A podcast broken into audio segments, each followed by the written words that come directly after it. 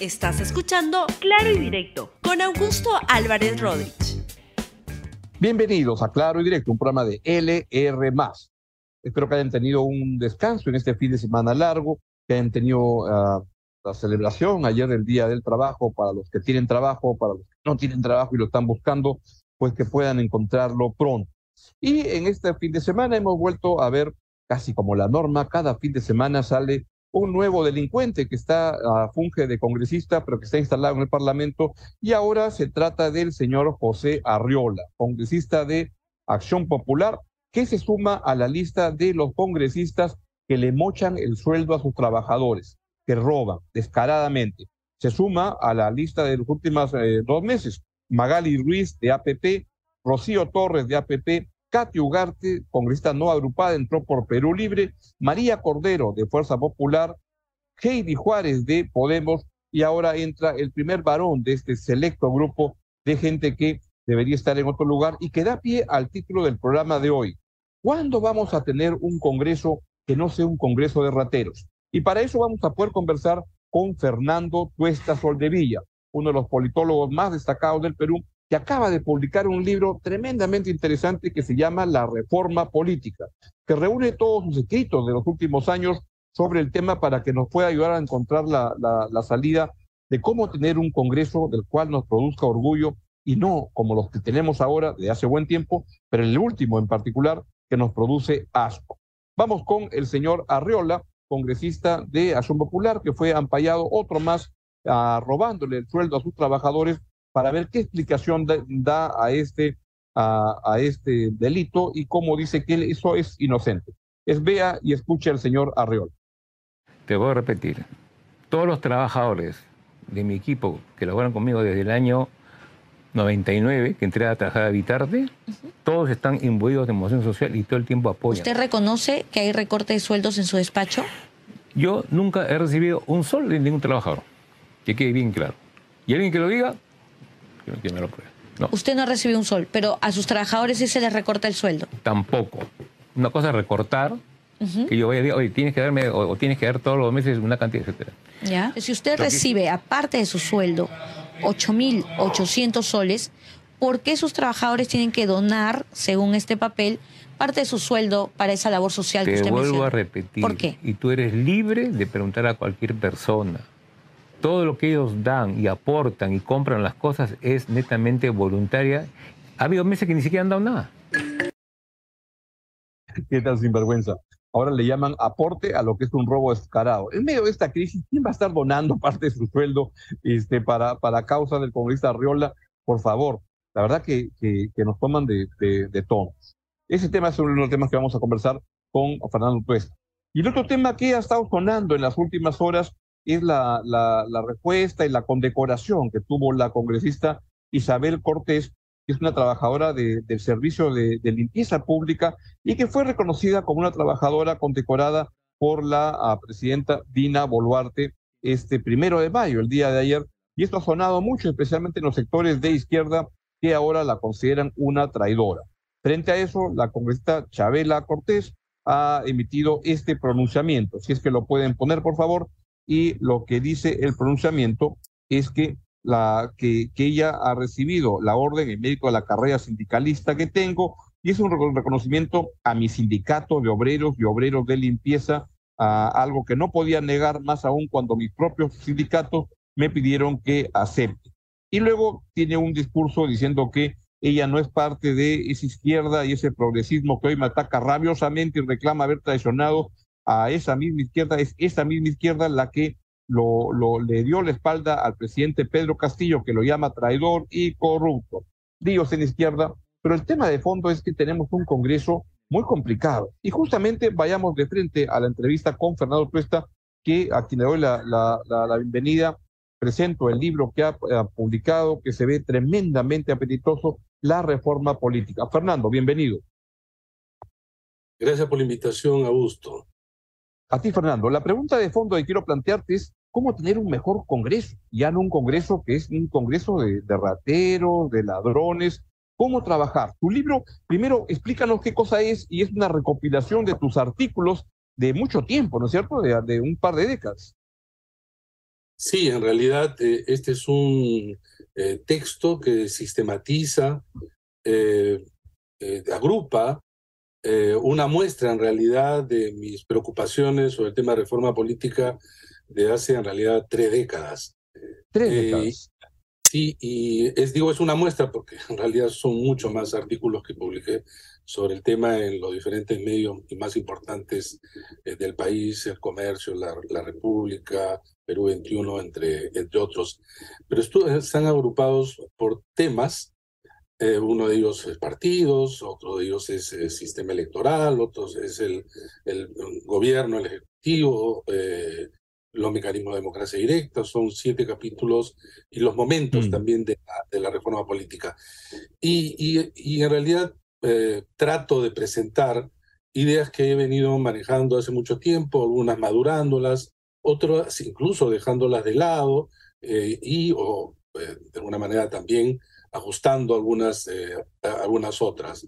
Y ese recorrido es el acompañamiento que de alguna manera he hecho a lo largo de tres décadas de los diferentes momentos de, las, de la reforma política y quizá de alguna manera ese es mi aporte, pero también la limitación, porque luego se me carga responsabilidad de algo que no tengo, no tengo ninguna, porque yo en realidad no tengo cargo representativo ni ninguna función pública del año 2004, hace ya 19 años, ¿no? Entonces, eh, trato de presentar esto también como un aporte, porque además en la reforma política, Augusto, es, parece esto como la Sagrada Familia de Barcelona, ¿no? es, es, es algo mm. inacabado, ¿no? Es algo inacabado. Y esto, esto dice ya mucho de lo que vivimos. Es inacabado, entre otras cosas, porque lo que se ha hecho hasta ahora es eh, falta de criterios en términos de, de construir una, una, una, reforma política necesaria en el país, porque han, han, estado llenas de vacíos, han estado llenas de, de premura. Cuando hay tiempo, por ejemplo, como podría ser ahora, supongamos que no hay adelanto elecciones, en realidad se, se habla, se declama, se declara, pero luego se guarda y se dice hay cosas prioritarias. Cuando llega la elección, cerca de la elección, quieres cambiar y resulta que no tienes tiempo, entonces dices, esto es lo mínimo. Pero no solamente eso, sino muchos de ellos se construyen sobre la base de mayorías eh, coyunturales y que no expresan este, en realidad eh, muchas reformas de, de, fondo. Y debo aclarar finalmente que por más que se eh, implemente una reforma bien constituida, esto requiere tiempo de maduración y además que esto es también tiene limitaciones.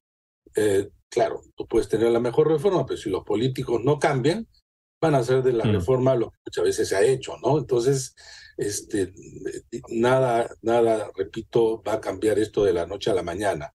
Lo que tú has en, tu presentación ha mostrado son políticos eh, actuales que nacen de partidos informales, de relaciones y vínculos entre partidos y eh, eh, candidatos inicialmente, representantes en otro momento, de eh, relaciones efímeras, débiles, que ya no son los partidos, la mayoría, digo, portadores de intereses sociales, sistematizar demandas, sino ellos mismos, en sí mismos casi son partidos, ¿no? En sí mismos representan muchos intereses e incluso muchos de ellos mafiosos, y que además no existen, están tan mal hechas las cosas que existen muchos incentivos para el ingreso a aventureros, amateurs, ¿no? Eh, y, y hay muchos desincentivos para que gente que ha hecho bien su trabajo en el Parlamento, que no son muchos, pero los ha habido en diferentes tiendas, simplemente se, se, se retiren desengañados, decepcionados o frustrados, y muchos otros que no quieren ingresar. Y entonces esto crea pues este, una, una limitación muy grande, porque además los políticos son los más resistentes a las reformas políticas. No, no las quieren, en general no las quieren, ¿no?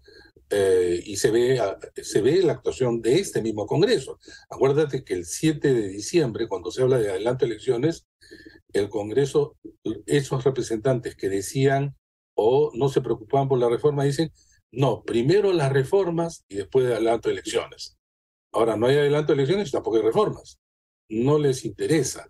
en realidad las reformas han venido casi siempre en nuestro país desde fuera del Parlamento, sea sociedad civil, academia, organismos electorales, que han presionado a través también de la opinión pública para que estas en realidad puedan ser aprobadas. Pero evidentemente hay mucho que, que hacer. Fernando, a ver, hazle una, una pincelada general lo que vamos a conversar. El libro, lo bueno que tiene es como libro de recolección de, de, columnas, no es que simplemente están puestas cronológicamente, sino que el valor especial, uno, por el contenido de, tu, de tus planteamientos, y además has sido uh, no actor político, pero sí actor académico, con tus reflexiones importantes del proceso de, reforma o de no reforma política en estos años.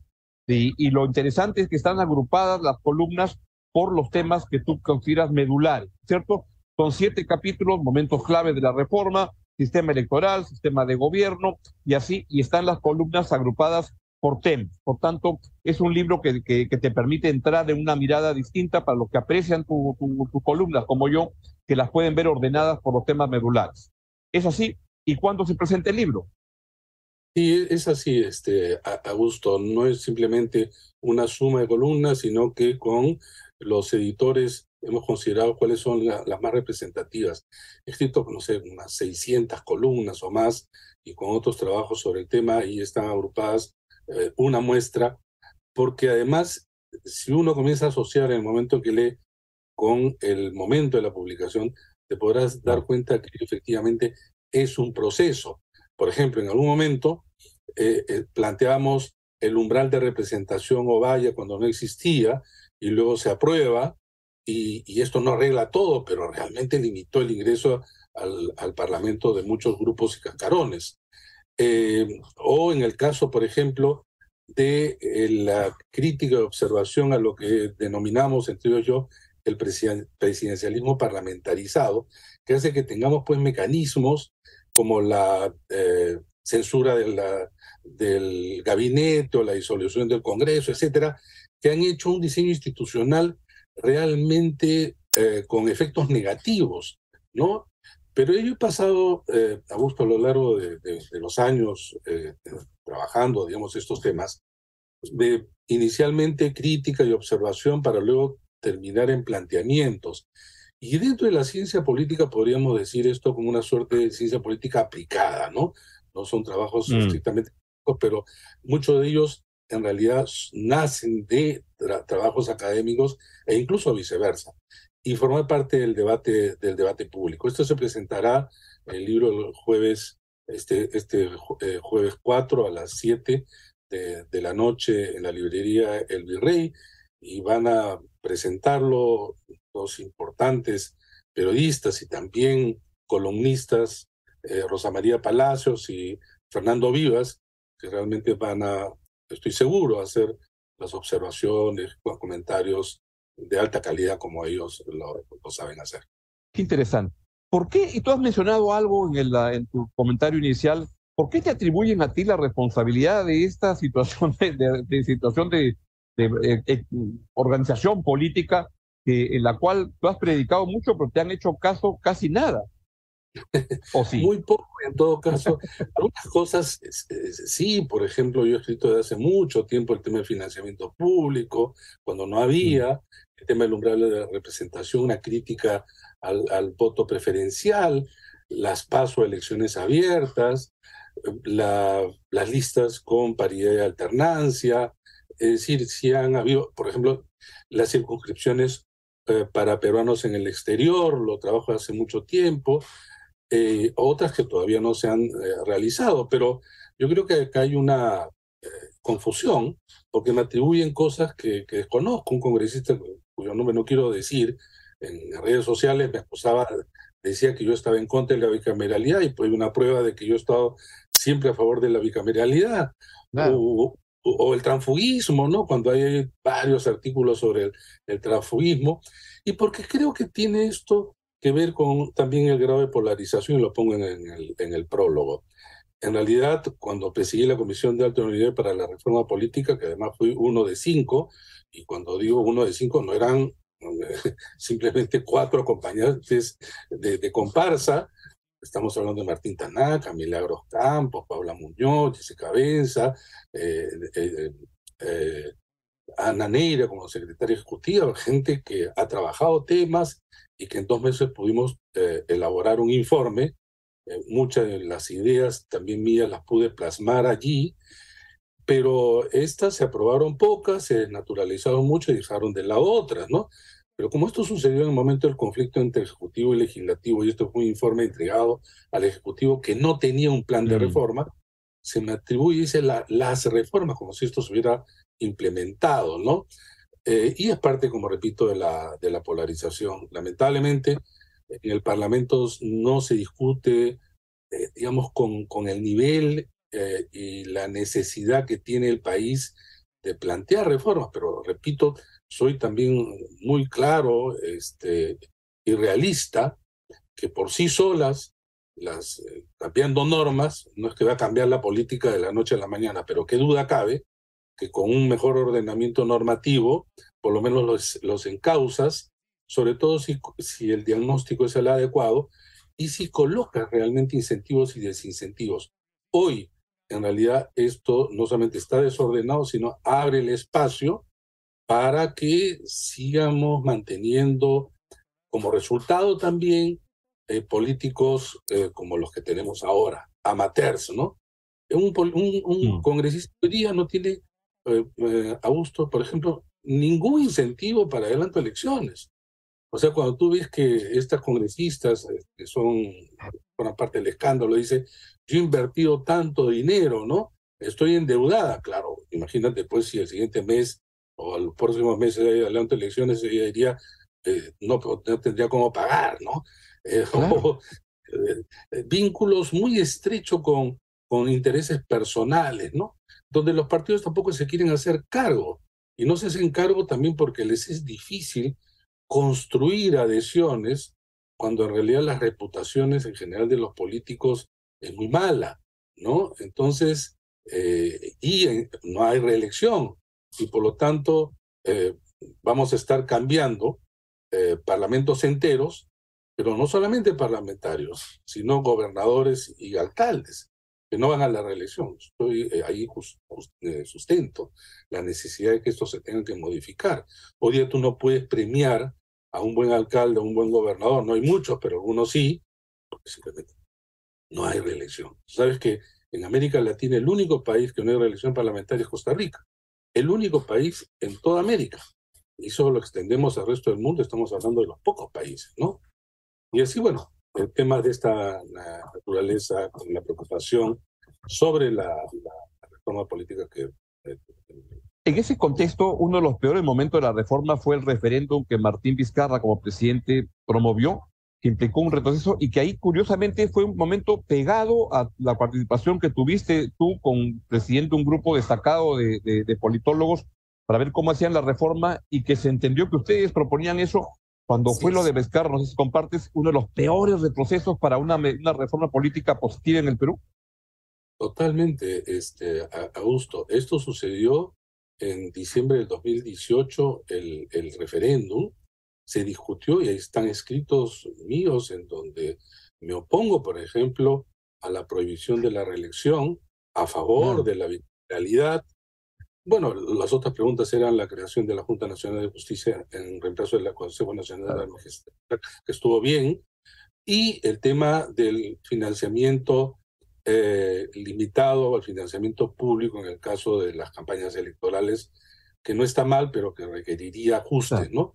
Pero eh, esa, parte no, tenemos ninguna responsabilidad. Cuando nos, a nosotros nos designan para conformar la comisión, eh, y en parte creo yo por eh, un reconocimiento a quienes hemos estado comprometidos con esto hace mucho tiempo, ¿no?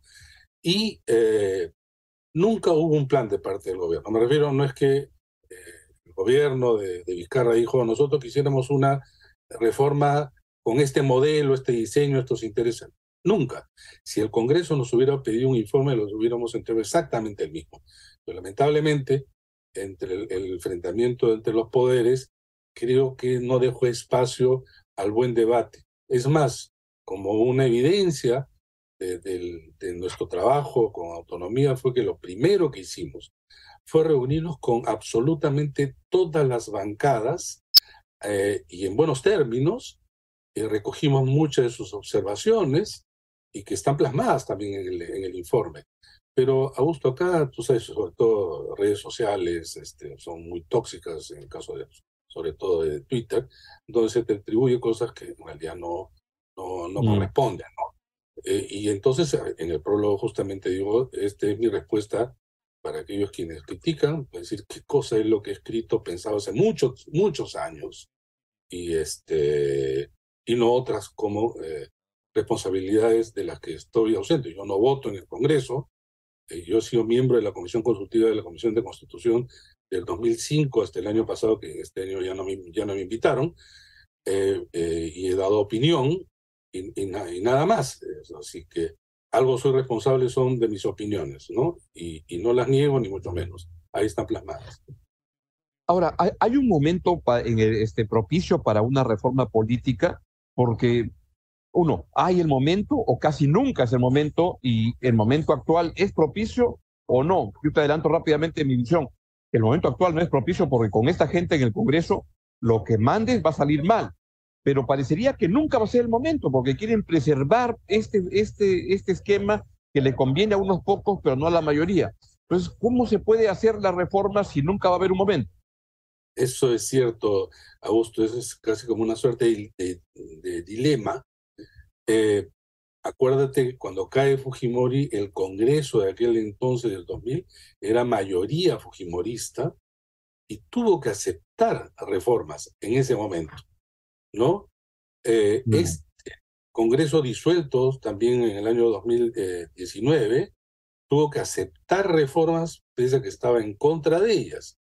Entonces, eh, ¿por qué? Porque se sienten presionados, eh, porque, eh, digamos, su, su, credibilidad pues es baja, pero en los tiempos como este momento, digamos, de esta suerte de tranquilidad, por lo menos aparente y lamentable, dicho sea de paso, porque estamos en una tranquilidad basada en 60 muertos, este, uno podría decir, este es el momento de la discusión.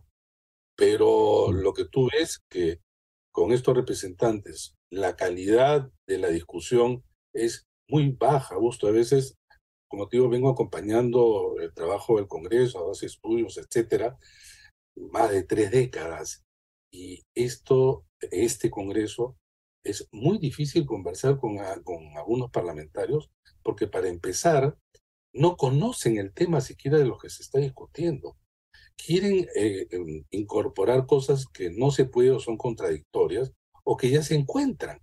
Entonces, repito, la calidad es, es baja, es, incluso es frustrante. Y un tema que también señalo allí, pero que ahora quiero, quiero este, eh, subrayarlo, este es un espacio multidisciplinario. Y acá ha habido, un, por el contrario, una suerte de monopolio de abogados y constitucionalistas eh, no, no critico en general que lo sean, hay unos muy prestigiosos, etcétera, pero creo que había una limitación en la mirada, ¿no? Eh, partir de la norma para terminar en la norma. Creo que la contribución de quienes venimos de otras especialidades es partir de la realidad y los diagnósticos y la investigación para además colocar eh, modificaciones que son realistas y posibles. ¿De qué vale, digamos, que tú tengas una algo idealista si al final no se puede cumplir y entonces echa la ley, echa la trampa, que es lo que sucede con muchas de nuestras normas. Es el Perú es uno de nuestros países más reglamentaristas que hay en toda la región. Coloca muchas limitaciones a las candidaturas eh, y a los partidos y sin embargo no estamos mejor que los otros. Entonces acá hay que hacerse las preguntas también de otra manera y la forma como encarar esto también de manera distinta.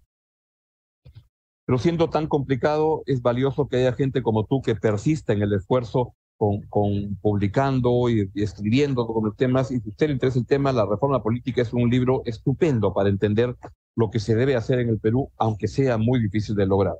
La presentación del libro es este jueves a las 7 de la noche en el Virrey. Van a estar el autor Fernando Tuesta y Rosa María Palacios y Fernando Vivas. Va a ser un, un momento muy, muy, muy valioso para entender más, eh, y así que les recomiendo ir y o comprar el libro que la verdad que está estupendo. Fernando, un gran abrazo. No, te agradezco mucho, Augusto. Hasta otro momento. Muy bien. De esa manera llegamos al final del, del, programa de hoy. Les deseo que tengan una buena semana laboral que empieza hoy, porque ayer fue feriado, y, eh, y que las cosas mejoren un poco. Y los dejo con la estupenda programación de LR. Hasta mañana. Adiós. Gracias por escuchar Claro y Directo con Augusto Álvarez Rodríguez. Suscríbete para que disfrutes más